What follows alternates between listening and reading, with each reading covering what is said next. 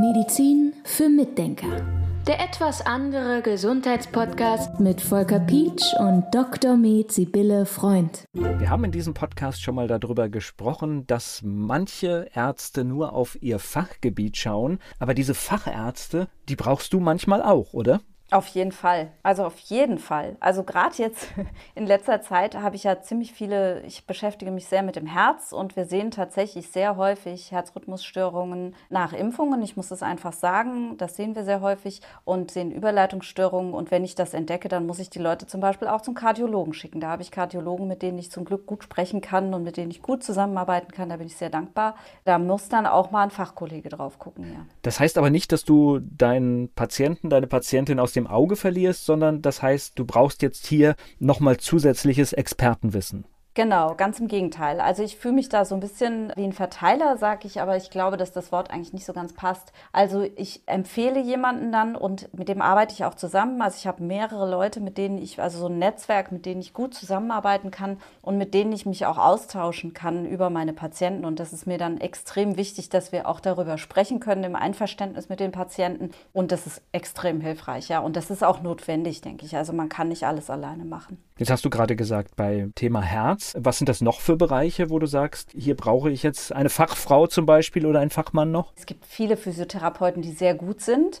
Ich habe jetzt eine, mit der ich besonders viel zusammenarbeite, weil wir irgendwie sehr ähnlich ticken, auch was die Mikronährstoffberatung und so weiter betrifft. Und da tausche ich mich sehr gerne aus. Dann gibt es aber auch Zahnärzte, mit denen ich gerne zusammenarbeite. Und ganz besonders wichtig ist mir natürlich auch die Psyche. Wir haben seit einiger Zeit zum Glück in unserem Gesundungseck, das ist ja das im Nachbarhaus, das Erdgeschoss, in dem Gesundungseck hatten wir einen Raum, den wir nicht Vollzeit belegt hatten. Und da ist jetzt eine Dame drin, die Verena Krei, die sich mit Coaching und Psychotherapien beschäftigt, aber Psychotherapien im eher körperlichen Sinn. Und ich habe nach so einer Kollegin oder nach so einer Kollegin eigentlich schon lange gesucht und hatte die nie so richtig in meinem Umfeld hier. Viele Therapeuten legen doch sehr viel Wert aufs Gespräch, was auch wichtig sein kann. Das möchte ich gar nicht in Abrede stellen. Aber gerade diese körperlichen, diese eher körperbezogenen Therapien, die haben mir gefehlt. Und da bin ich jetzt sehr froh, dass sie zum Beispiel auch da ist. Da musst du mir jetzt ein bisschen helfen. Wir sprechen ja vorher über diese Themen, bevor wir anfangen, so einen Podcast aufzunehmen. Und ich hatte dir auch so ein Beispiel genannt von jemandem, den ich kenne, der bei Panikattacken schon jahrelang Medikamente nimmt. Und das wäre dann so ein Fall, wo sie eingreifen würde? Ja, also das sind genauso Fälle. Ich hatte jetzt auch kürzlich einen Patienten, der zu mir kam, der hoch traumatisiert war. Der hatte schon ganz schlimme Sachen in seinem Leben erlebt und der klagt jetzt über hohen Blutdruck. Der klagt darüber, dass er mit den Zähnen knirscht, dass er Ohrgeräusche hat, dass die Verdauung nicht funktioniert und Schwindel kommt dazu und natürlich Panikattacken. Also dieses System von dem Menschen ist dauernd auf Panik. Also das ist Sympathikus in Reinform fast. Ja, also der kann dann natürlich auch nicht gut schlafen und so. Und da in so einer Situation, das ist dann so ein großes Fass, was durch die Traumatisierung entstanden ist, dass ich mich dann in diesem Moment mehr als Zuarbeitende sehe, die die Mikronährstoffe zur Verfügung stellt, die versucht vielleicht auch mit frequenziellen Therapien, also mit Homöopathie, Bioresonanz oder so, auch noch mit was zu unterstützen. Aber die Hauptarbeit muss in dem Fall tatsächlich der Psychotherapeut, Coach machen, indem diese Traumata, die wirklich in, auf der körperlichen Ebene sind, gelöst werden. Und zwar kann ich dazu vielleicht auch sagen, wenn jemand zum Beispiel mal einen Unfall hatte, oder einfach mit dem Auto irgendwo draufgefahren ist. Und das hat man ja vielleicht schon mal erlebt. Und oder vom Schreck, Fahrrad also, gefallen ist, ne? Oder vom Fahrrad gefallen.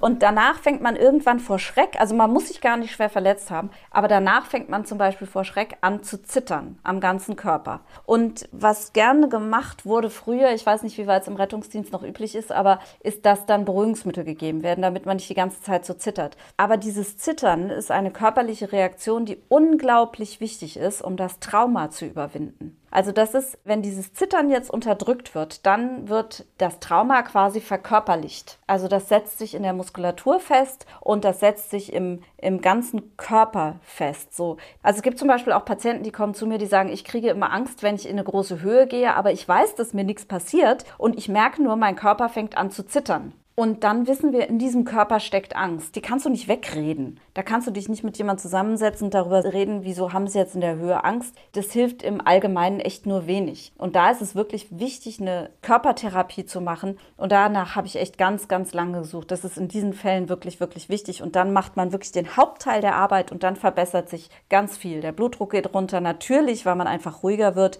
Die Spasmen der Muskulatur, gerade der Kaumuskulatur im Schlaf, die werden besser, weil man muss eben nicht mehr die Zähne zusammenbeißen, weil man sich entspannen kann. Die Verdauung funktioniert wieder richtig, weil Verdauungsenzyme überhaupt ausgeschüttet werden können und der Puls geht wieder runter, die Atmung wird ruhiger. Das ganze System kann endlich mal in wieder Regeneration gehen. Und dann helfen natürlich die Mikronährstoffe richtig gut und die Darmbakterien, damit das ganze System wieder in Ordnung kommen kann. Das erinnert mich so ein bisschen, dazu neigen wir ja auch im medizinischen Bereich, das haben wir auch schon öfter in diesem Podcast besprochen, dass halt so viele Mittel da sind, mit denen wir Dinge unterdrücken. Und das ist nicht gut. Das lerne ich daraus. Und wir müssen das manchmal Nein. ausleben. Ja, genau. Wir müssen manchmal dadurch, dass wir es ausleben. Und tatsächlich kann zum Beispiel so eine Körpertherapie dann darin bestehen, dass man in der einen oder anderen Form zittert. Und dann geht man in Körperpositionen, in denen man anfängt zu zittern. Das ist dann ganz interessant. Du nimmst dann eventuell auch diese Veränderungen, also nicht nur eventuell, du kannst sie dann wirklich deutlich wahrnehmen, ja. Und die Leute merken danach, dass sie extrem erleichtert sind und plötzlich laufen Sachen wieder ganz normal, die sie seit Jahren nicht mehr normal erlebt haben. Da ist dieses Zittern zum Beispiel sehr wichtig und dann kann man auf Psychopharmaka auch häufig verzichten. Natürlich nicht in Eigenregie, sondern man sollte das schon wirklich bitte mit dem Therapeuten absprechen. Aber da kann man dann auch wieder runterkommen von den Sachen. Das ist mir natürlich ein großes Anliegen, weil die natürlich auch wieder irgendwelche Nebenwirkungen haben. Und es ist eben einfach die Sache nicht an der Wurzel gepackt. Das ist ja was, was mir immer ganz wichtig ist. Das heißt, man könnte aber auch so etwas wie eine Panikattacke wirklich mit einer entsprechenden Behandlung auch loswerden. Ja, diese Panikattackenneigung, ja, das kann man bearbeiten durch so eine Behandlung, ja, unter anderem. Also es gibt natürlich auch noch andere Möglichkeiten, aber gerade diese Körpertherapien, gerade bei Traumatisierten, halte ich die für extrem wichtig.